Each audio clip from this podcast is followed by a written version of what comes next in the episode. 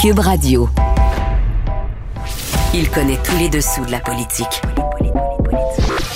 Chef du bureau d'enquête de l'Assemblée nationale.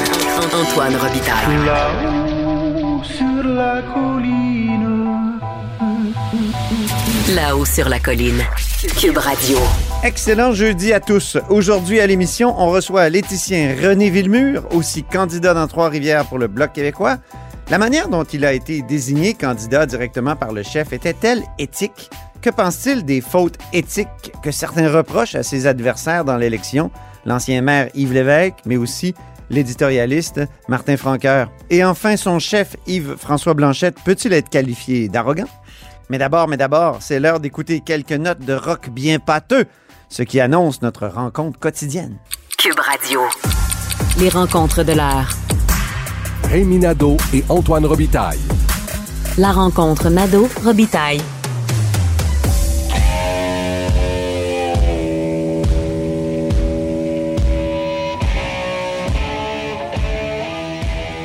Mais bonjour, Rémi Nadeau, Salut mon cher Antoine. amateur de rock pâteux, expert en steak et tarte au sucre et accessoirement chef de bureau parlementaire à l'Assemblée nationale, en direct de chez lui aujourd'hui. Oui Antoine. La commissaire à la santé a remis son rapport préliminaire sur l'hécatombe dans les CHSLD. Et ça, s'est passé surtout lors de la première vague. Et à première vue, moi, ça me semble tellement flou et mou. En tout cas, il y a même le mot gouvernance qui que je trouve détestable, que je me demande si ça va vraiment mettre fin aux demandes d'enquête publique de la part des oppositions. Justement, euh, parce que j'ai euh, regardé. C'est sûr que c'est un rapport préliminaire. Il y aura un rapport final qui est attendu pour décembre, si ce n'est pas euh, reporté, bien entendu, puisque pour ce genre d'exercice, moi, écoute, moi, je serais pas surpris que qu'on apprenne à un moment donné que que la commissaire demande un délai. Mais bon, mais toujours est-il que Elle en a déjà obtenu un? Elle a déjà effectivement obtenu un délai, effectivement, et puis euh, c'est sûr que bon, il, on comprend là, que c'est un, c'est, pas le rapport final, mais comme tu l'as mentionné, euh, on a l'impression qu'il y a un, qu'il y a un décalage dans le sens que elle pointe des problèmes organisationnels euh, qui, qui sont évidents, qui, qui sont apparus là euh, cruellement à notre face pendant la première pandémie, alors qu'il y avait des décès qui se multipliaient. Et euh, donc, on le sait, par exemple, le manque d'organisation, le manque de ressources humaines, le fait qu'il n'y avait pas un patron par établissement, euh, que le processus décisionnel donc était euh, compliqué, qu'il n'y a pas de, de, de, de structure élaborée euh, sur laquelle le contrôle de qualité, euh, qu'il n'y a pas suffisamment de d'informations en temps réel dans, dans le réseau de la santé. Ben, bon, bref, tout ça, ça nous est apparu de façon très évidente et, et tellement que de- depuis ce temps-là, Christian Dubé, qui a pris les rênes à la santé après Daniel McCann, a entrepris plusieurs changements.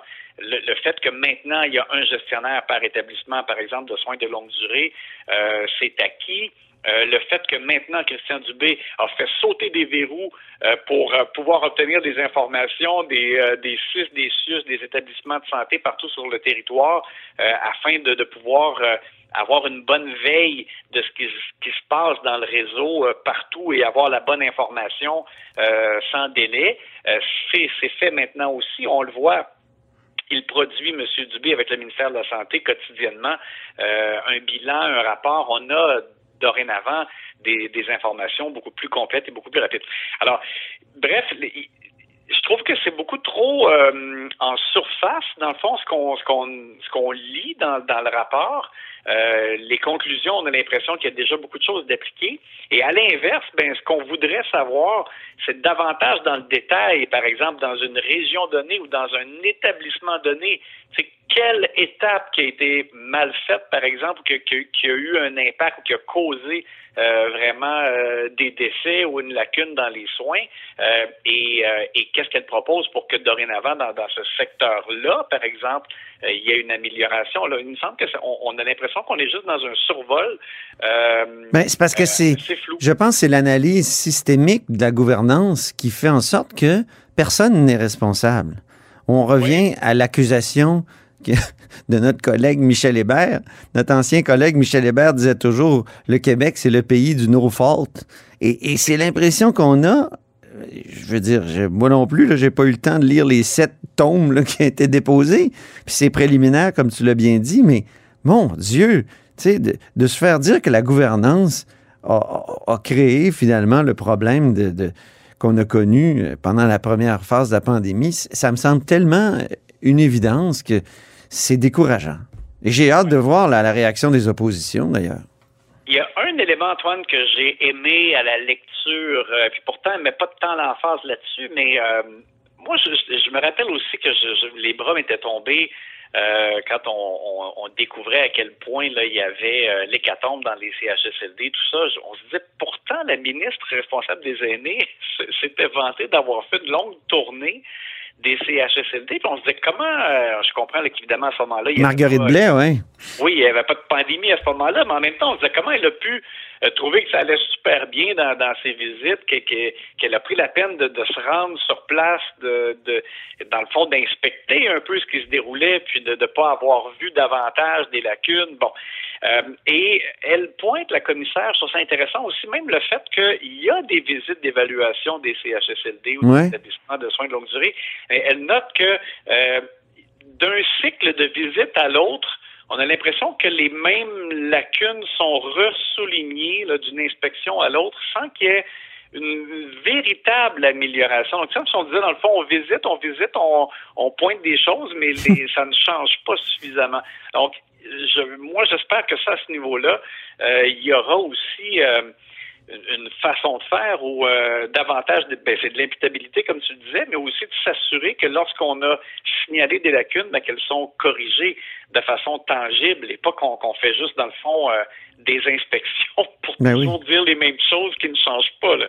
Il faudrait retrouver l'esprit du mot commissaire. Il faut enquêter, il faut s'intéresser. Puis, je pense qu'on va davantage apprendre, finalement, ou comprendre ce qui s'est passé euh, dans cette première vague avec le rapport de la protectrice du citoyen, hein, qui, qui s'en vient aussi, puis la- la- le rapport de la, de la coroner aussi, euh, Jeanne Kamel. là.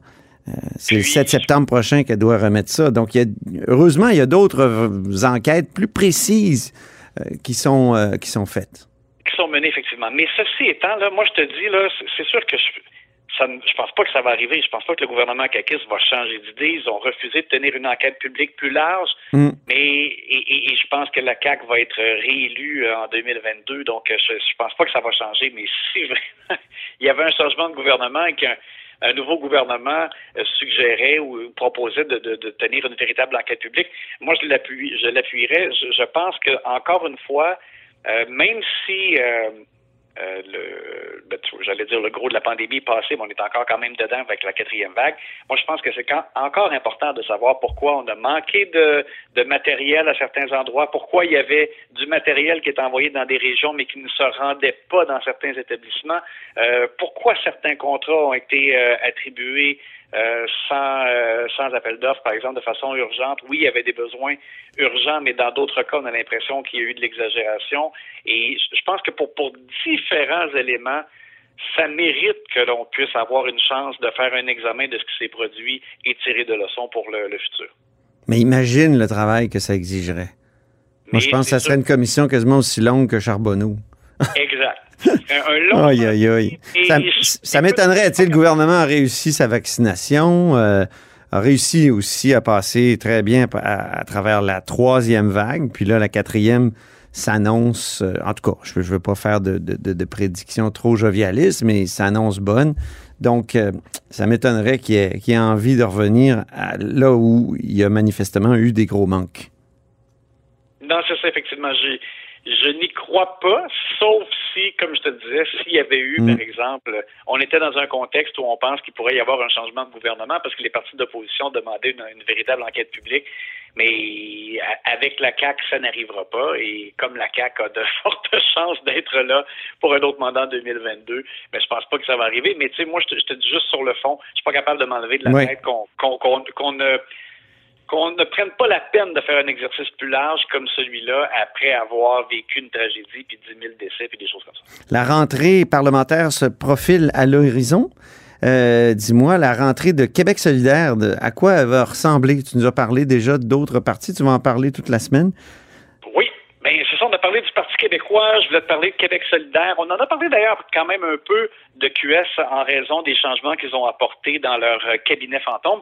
Mais je veux revenir sur le fait, donc, euh, du côté de QS, je te dirais peut-être contrairement un peu au PQ, euh, je sens, ils sont davantage convaincus qu'il y a moyen d'imposer des thèmes malgré la pandémie qui se déroule. À preuve, bon, on me souligne le fait que euh, ils ont marqué des points en, en pointant euh, les problèmes qui s'en venaient en matière de, de logement, euh, la crise du logement qui s'en venait.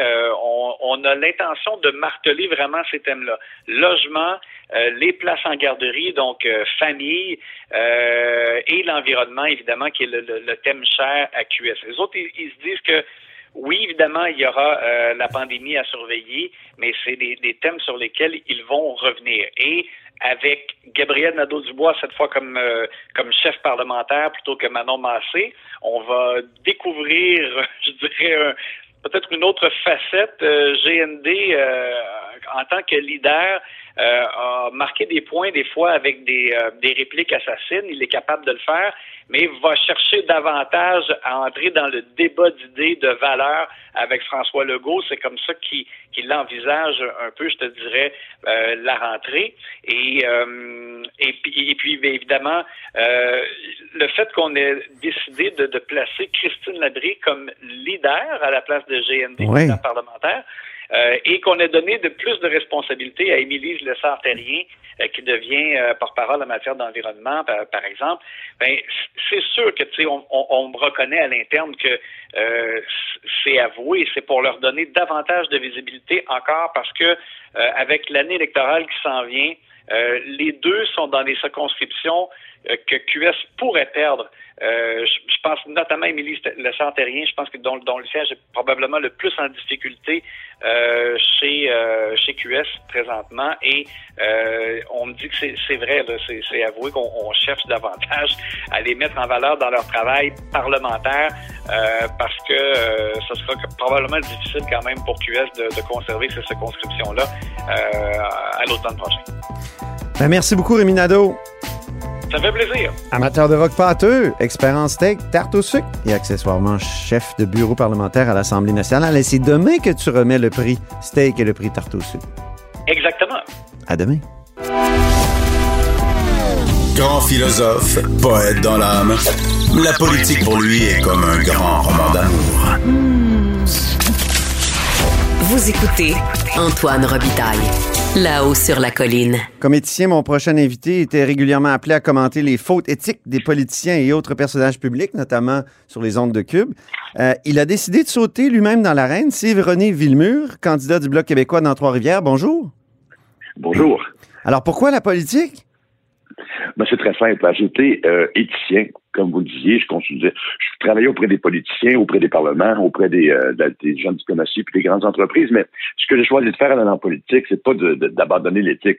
C'est plutôt de poursuivre mon action éthique dans le champ public en m'investissant en politique pour amener ça au Parlement. Mais est-ce qu'il est possible de faire une politique euh, en étant toujours éthique? Ah, ben, l'éthique, c'est la justesse, c'est le juste choix que l'on va aller chercher. C'est certain qu'il y a une forme d'arbitrage. D'ailleurs, les deux tâches d'un député fédéral, c'est légiférer et arbitrer. Là. Donc, c'est certain qu'une politique éthique, c'est pas une politique que nécessairement tous, mais c'est une politique qui est juste. Alors, on peut chercher le juste un peu plus profondément qu'on ne l'a fait au cours des dernières années, selon moi. Mais vous-même, votre arrivée comme candidat du Bloc québécois est considérée comme non éthique par certaines personnes dans le parti qui auraient voulu se présenter. Il n'y a pas eu d'investiture. Est-ce qu'il y a eu une faute éthique là? Est-ce que on doit, vous devez, d'une certaine façon, demander pardon pour ça?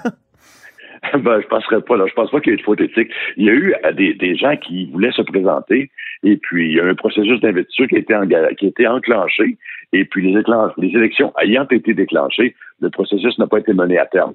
Mais euh, moi, pendant ce temps-là, vous savez, je travaillais euh, autant pour récolter des signatures, vendre des cartes de membres, trouver du financement.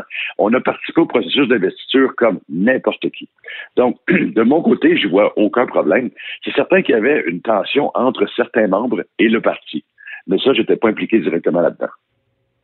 Mais ça a fait que vous, vous, vous êtes là alors que d'autres auraient voulu au moins avoir une course à, à l'investiture. Il y a eu plusieurs problèmes comme ça au Bloc québécois, un peu partout au Québec, euh, des nominations euh, directes, donc qui contournaient l'esprit, du moins, de- du règlement du Bloc québécois. C'est pour ça que je, je vous pose la question. Est-ce qu'il n'aurait pas fallu tenir une investiture quand même? Ben, Prendre le temps. Dans mon cas, dans mon cas, j'aurais préféré qu'il y en ait une. En tout je peux parler de mon, cas, parce que je le connais bien, là, mais j'aurais préféré qu'il y en ait une. Mais bon, il y, avait un- une- l'esprit des règles du Bloc québécois. Euh, tente vers une investiture. Il y a également d'autres critères, puis j'étais pas le maître des critères. Donc là-dessus, c'est embêtant parce que je me suis pris, je me suis trouvé pris au milieu d'un tir croisé pour lequel j'avais pas vraiment de, sur lequel j'avais pas de pouvoir, hein, parce qu'il y avait certains membres encore là, et puis le national. Maintenant, certains membres, faut voir, hein, c'est cinq ou six là. OK. Alors, il faut, faut pas non plus euh, grossir Mais- le problème comme si la majeure partie des gens étaient pas d'accord. Vous parlez de tir croisé. Est-ce que c'est pas ça la politique, être pris dans un tir croisé parce que les gens Ah. veulent défendre leurs intérêts? Est-ce que c'est pas ça qui va être difficile pour vous comme éthicien d'être dans ce cirque? Non, ben, je, je m'y attendais un peu, pas, celui-là, pas ce tir croisé-là, honnêtement. Mais euh, le fait d'être pris au centre, euh, c'est pas quelque chose qui est nouveau pour moi, parce qu'en commentant dans l'actualité, comme vous le savez, euh, on reçoit de, gauche ou de droite, quel que soit le, le- point que l'on amène. Mais non, ça, pour, pour ce qui est du point de vue politique, j'ai aucun problème. Euh, c'est certain qu'il y a des choses, qu'il y a des- il y a des coups à prendre, comme on m'avait dit. Un politicien, euh, d'ailleurs, que, que vous connaissez bien, M. Mulcair, qui m'avait dit, il y a des couleuvres à avaler, mais avaler debout. J'avais trouvé que c'était pas mal judicieux. Avez-vous avalé des couleurs depuis le début de la campagne? J'ai pas eu de couleuvre depuis le début de la campagne. c'est, c'est, c'est, c'est- non, mais c'est, installé, il est malheureux, mais on- ça a été porté hors proportion. Ah. Je, je tiens à le dire parce que cinq personnes qui se plaignent et qui font chacun une lettre dans le journal, on dirait que cinq lettres, c'est beaucoup. C'est beaucoup. Mais c'est cinq personnes, il faut, faut, il faut relativiser. Puis moi, je vais vous dire, je trouve ça malheureux. Malheureux pour les personnes en question auxquelles j'ai parlé récemment. D'ailleurs, parce que j'ai tendu la main, moi, dès, dès la, la- la- la nomination, j'ai appelé les personnes en question parce que je me dis, écoutez, là, euh, je veux bien croire que certains partis politiques ont une historique de chicane, mais moi, c'est pas mon genre. Alors, je tiens à faire des choses différemment. Je vais tendre la main. Je l'ai fait. Vous avez deux adversaires soupçonnés d'avoir euh, commis des fautes éthiques. Yves Lévesque, l'ancien maire de Trois-Rivières, controversé, tout ça. Et aussi Martin Franqueur, qui était éditorialiste au Nouvelliste et qui aurait sollicité des... euh, qui aurait proposé donc à ses anciens collègues d'utiliser des prête-noms pour financer sa campagne à l'investiture. Est-ce que vos adversaires ont compté dans leur propre but? Ça fait ressortir votre côté éthicien, vous qui commentez constamment ce type de faux pas-là? Évidemment, c'était très, très sollicité pour plusieurs de ces éléments-là. Il faut voir qu'il y a une différence, par contre, entre Yves Lévesque et Martin Francaire. Yves Lévesque est un politicien de carrière avec 25 ans de- de- d'expérience derrière lui. Euh, les choses qui lui ont été reprochées parfois étaient, étaient plus, plus difficiles à justifier. Martin Francaire, il a commis une faute éthique importante. C'est pas, c'est pas banal. L'allégation ou l'utilisation de prête-noms, c'est c'est explicitement interdit en politique. Mais il faut comprendre que Martin Francaire, tout comme moi, est un nouvel arrivé en politique. Donc, euh, je dis pas que ça c'est moins grave, pas du tout. Mais cependant, je dirais qu'on peut pas comparer les deux individus en matière d'éthique. Mais Martin Francaire, justement, a plaidé l'erreur du débutant.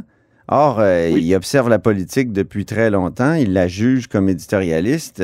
Est-ce que c'est pas une excuse un peu pauvre? Ben, c'est comme si je plaidais une, une erreur éthique de débutant. là. C'est la même chose. C'est Bon. pas, euh, ben, à mon avis, c'était pas un motif, c'était pas un bon motif, c'était pas une bonne réponse là, euh, là- là-dedans. Je pense que, la, écoutez, le, le- le financement politique, c'est quelque chose qui a donné naissance à des lois, des dispositions. La, la commission Charbonneau est pour quelque chose, la, la commission Gomery est pour quelque chose. En tant qu'éthicien, lui, en tant qu'éditorialiste, il ne peut pas ignorer ces choses-là. Ça peut avoir été malhabile, là, mais, mais à la limite, que ce soit de bonne foi ou pas, la, la manœuvre, elle est interdite. Là. Mhm. Donc, euh, c'est sûr que sur le plan éthique, euh, les, gens doivent chercher quelque chose à me reprocher un peu, j'imagine, parce que je- pour l'instant, je suis relativement blanc, Ben, blanc même. Mais il reste que mes deux adversaires, dans, le cas de M. Lévesque, il y a, y a- y a une manière de faire qui, euh, qui, qui donne parfois entre le cirque et le manquement à l'éthique. Et puis, Martin Francaire a été assurément mal encadré par le Parti libéral. Mais Ouais. euh, faut, faut voir, faut, faut voir sur le temps. Je, je, je vais, je suis très disposé à taper sur la faute, mais j'aime pas taper sur l'individu. Mhm. Euh, Yves Lévesque, qu'est-ce qu'on lui a reproché euh, qui devrait être rappelé aujourd'hui, qui devrait être soumis au jugement des gens? J'ai pas été un observateur fin de sa carrière des 25 dernières années, mais chose certaine, c'est c'est un, c'est un homme qui a de la difficulté à, à, je dirais, à tenir sa parole, la première des choses. Et deuxièmement, euh, quand il enchaîne des idées, on, en vient étourdi à un tel point qu'on ne sait pas si les projets se réalisent ou pas. Il y a eu des grandes réalisations à son, à son crédit, là, faut l'avouer. Mais quand il est parti comme maire pour un congé de maladie et que trois mois plus tard, il était candidat en politique, euh, je veux dire, après avoir récolté une prime de départ et toutes les conditions possibles d'un élu, là, franchement, celle-là, elle va lui coller au derrière longtemps. Mhm. Vous, vos priorités pour Trois-Rivières, quelles sont-elles? Ben, D'une part, c'est certain qu'il y, y a comme les priorités nationales que je vais amener à Trois-Rivières et les priorités tripuliennes. Mais dans les deux cas, le fil conducteur est le même. À cause de mon expérience d'éthicien, je vais chercher à amener la juste part pour la circonscription. La juste part, bon, de, de, de, de l'argent fédéral, je dirais des fonds fédéraux qui sont alloués aux différentes circonscriptions. Trois-Rivières étant la 331e sur 338 en termes de richesse, donc c'est pauvre. Alors, il va falloir qu'on obtienne un peu plus. Quand on parle des grandes idées, bien évidemment, il y a les transferts en santé qu'on ne peut pas oublier. On en, c'est une priorité nationale. Euh, la, je dirais la- l'abolition de deux classes d'aînés qui ont été créées ce printemps par euh, la distinction entre les 65 ans et les 75 ans, qui sont des priorités nationales. Encore là, si on veut tomber au-delà des- de, de- de l'évidente lutte, lutte au changement climatique, parce que on s'investit beaucoup là-dedans aussi, mais pour Trois-Rivières, il y a agir pour protéger l'érosion des berges du Saint-Laurent et du Saint-Maurice qui euh, ne font pas seulement que gruger le terrain des uns, c'est que ça met la santé des autres euh, en péril. Et puis également, quand on parle d'eau, euh, il y a l'usage récréatif qui sont faits des plans d'eau euh, qui, bon, déplaisent, plaisent, mais il y, a, y a quelque chose de fédéral à aller regarder là-dedans parce que présentement, entre les utilisateurs, je dirais, de, de, de, de, de kayak, les utilisateurs de, de hors-bord et les résidents, les tensions sont fortes. Donc, l'utilisation, la, la, je dirais, de baliser l'utilisation des rivières, c'est une chose qui, est- qui est importante.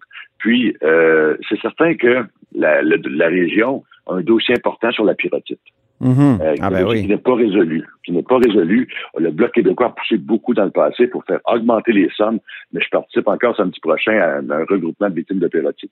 C'est un dossier qui est, qui est, il est pas sexy, là, mais il, il est à régler comme Oui, tel. oui. Fait Un longtemps qu'on en parle. Oui. ça fait longtemps qu'on en parle, c'est ça. Puis un des points trifluviens que je tiens à, à- à faire également, c'est que la région maintenant, l'économie a beaucoup varié. On est une économie où il y a beaucoup de- d'événements, de, services, de restaurants, de choses comme ça. Alors, c'est certain que on va pousser pour la suspension de la PCRE, mais moi, ce que j'aimerais créer, c'est un filet social pour l'artiste. Alors, c'est une protection qui n'existe pas, qui existe en France, par exemple, mais qui n'existe pas ici pour pouvoir... Ah, euh, des intermittents. permettre- Vous voulez euh, la protection Ben, des intermittents du spectacle, oui. Exactement. Exactement. Alors, c'est des éléments qui sont pour Trois-Rivières comme tel. Ça, ça Mhm. s'ajoute bien évidemment aux priorités nationales, parce que cette semaine, vendredi prochain, euh, ben, qui, qui, qui est très bientôt, je vais énoncer le, le programme détaillé pour euh, la, la campagne. là. Oui. Mais il reste qu'on on a quand même des éléments, ce sont des éléments forts, ceux-là. La vaccination maintenant obligatoire, est-ce que c'est éthique? La vaccination obligatoire pour qui? Pour euh, tout le monde, d'une part, ou pour euh, certaines catégories d'employés? D'accord. Je, remets assurément mon chapeau d'éthicien ici. Il faut voir qu'un droit, euh, que ce soit le, droit d'être protégé sur le plan sanitaire, santé publique, ou le droit, la, ben, de disposer de soi-même, qui est à l'autre bout, tout droit dans l'absolu est difficile à conjuguer. C'est très difficile de conjuguer deux droits absolus. La personne qui dit, moi, j'ai, je, je suis libre, j'ai le droit de ne pas me faire vacciner, ben, c'est assurément que ça empiète sur la santé publique. Vice-versa, la santé publique en totalité, évidemment, s'empiète sur le droit et liberté de chacun. Hmm. C'est pour ça que là, la- la- l'instance politique doit aménager quelque chose entre deux droits. Et va choisir, ne veut pas. Hein? Et puis, en ce moment, le gouvernement a choisi de faire prédominer la santé publique sur les droits individuels. Ce qui est intéressant dans ce débat-là, c'est qu'on oublie les droits collectifs. On n'en parle pas souvent. Et puis, le, le droit Quels collectif sont-ils à la ici, ouais? publique est là. Ah, Ben, c'est que là, comme, protection, quand quelqu'un dit moi j'ai le droit de ne pas être vacciné, et l'autre a le droit de ne pas être infecté aussi, donc de courir de risques. Mhm. Alors, on a choisi de faire prédominer la santé publique et les droits collectifs sur les droits individuels. Ça risque d'être une bataille juridique intéressante dans le futur. Avez-vous votre passeport vaccinal? Absolument. Oui. Puis euh, c'est, une bonne mesure selon vous? Oui, c'est une bonne mesure. C'est, pas une mesure qui est hyper contraignante. C'est une mesure qui permet à tous ceux qui sont disposés à se conformer, à se conformer d'avoir une vie un peu plus normale. Et je pense qu'il faut bien comprendre que la crise sanitaire, la crise COVID, plutôt, c'était en trois étapes. La crise sanitaire en premier, la crise économique qu'on commence à voir, et la crise sociale qui va, qui va venir. La crise sociale qui est créée par l'éloignement, l'isolement, euh, les, les, les, tensions entre les personnes, les, je sais pas moi, les mises à pied, les divorces, les, les faillites. Euh, tout ça, là, ça existe aussi. Le passeport vaccinal, à quelque part, comme effet secondaire, là, il redonne un semblant de normalité à, à beaucoup de personnes. Hier, j'ai utilisé mm-hmm. mon passeport pour la première fois sur la rue des Forges à Trois-Rivières. Les gens dans le restaurant semblaient tous plus heureux que la veille. Pourtant, on était dans le même restaurant. Là. Mais il y, avait, il y avait un petit côté de on est entre nous maintenant, on est, on est. Mm-hmm. Donc, je pense que ça, c'est un effet secondaire, mais il est souhaitable. Votre chef, Yves-François Blanchette, est qualifié d'arrogant par certaines personnes, certains observateurs. Est-ce qu'il est arrogant selon vous? Ben, moi, je le connais depuis très, très, très longtemps. C'est un homme qui a confiance en lui-même. C'est un homme qui est clair, qui est un tribun naturel.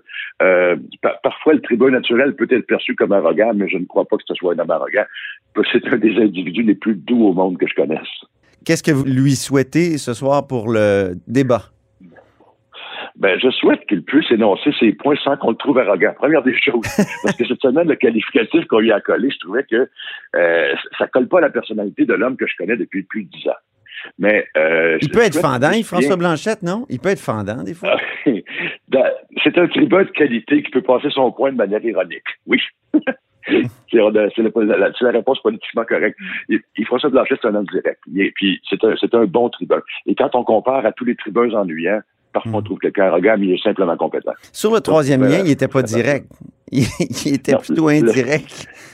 sur le troisième lien, il n'était pas direct. Je, je dois l'avouer. Je dois l'avouer. Mais ce soir, je lui souhaite de, de pouvoir transmettre toute l'importance qu'un vote pour le Bloc québécois a dans l'équation actuelle, c'est-à-dire qu'un vote pour le Bloc québécois, c'est la seule façon d'éviter un gouvernement majoritaire. Et deuxièmement, c'est le seul parti qui protège exclusivement les intérêts du Québec. Donc, il y a quelque chose là-dedans qui est important, au-delà de bien, euh, je dirais, des chicanes comme j'ai eu à Trois-Rivières ou comme il peut y avoir cette semaine, au-delà de tout ça, il y a quand même la protection de l'intérêt supérieur du Québec. Pourquoi ça compte encore aujourd'hui? Euh, on sent dans les jeunes générations qu'il y a moins euh, d'importance accordée au fait que ce soit Québec ou Ottawa qui s'occupent de, certaines euh, compétences, comme la santé, par exemple. Ben, c'est certain que si on prend, si je demandais à des gens de, la jeune vingtaine, est-ce que c'est important qu'Ottawa ou Québec s'occupe de santé, je pense qu'ils diraient je, m'en fous à la limite. Parce que c'est peut-être pas un, débat que l'on peut comprendre, je dirais, à ce stade-là. Ça prend un peu d'explication les, compétences provinciales, elles sont constitutionnelles, sont, ont été euh, déterminées par la Constitution. Maintenant, si on décide de changer certains pans de la Constitution, ça se peut que d'autres décident d'en changer d'autres pans. Il faut voir. Mm. C'est donc il y a des juridictions qui ont été établies. Et ces juridictions-là, le Québec a prouvé, par exemple, dans la dernière année, que la gestion de la pandémie en matière de santé a été exceptionnelle. Alors, euh, notre système, on y tient, notamment pour des exemples comme ceux-là. Euh, deuxièmement, la, une confédération suppose de l'autonomie. Et là, ben, à chaque fois qu'on dit, ben, je vais aller mettre des standards dans la CHSLD, c'est une perte d'autonomie. Puis le Canada, selon moi, puis vous comprendrez l'expression, c'est construit sur la faiblesse du Québec. Alors, il, y a euh, actuellement, il y a, une culture à préserver, il y a une identité, il y a une mm-hmm. langue. La langue française, c'est une des plus belles au monde. Et puis, présentement, on accueille de l'immigration francophone, mais on les parsème partout au Canada. Au total, on a accueilli beaucoup, mais au Québec, très peu, et ça affaiblit la position du français, même avec le projet de loi de Mme Joly. Donc, il faut faire euh, très attention là-dessus. Je pense que d'être soi-même, c'est pas d'être meilleur que l'autre, mais euh, être soi-même, être québécois dans notre histoire, avec ce qui nous caractérise, on doit le préserver. Merci beaucoup, René Villemur, pour cet entretien. Je vous en prie, merci beaucoup. Et c'est tout pour La Haut sur la Colline en ce jeudi. Merci beaucoup d'avoir été des nôtres. N'hésitez surtout pas à diffuser vos segments préférés sur vos réseaux. Et je vous dis à demain. Cube Radio.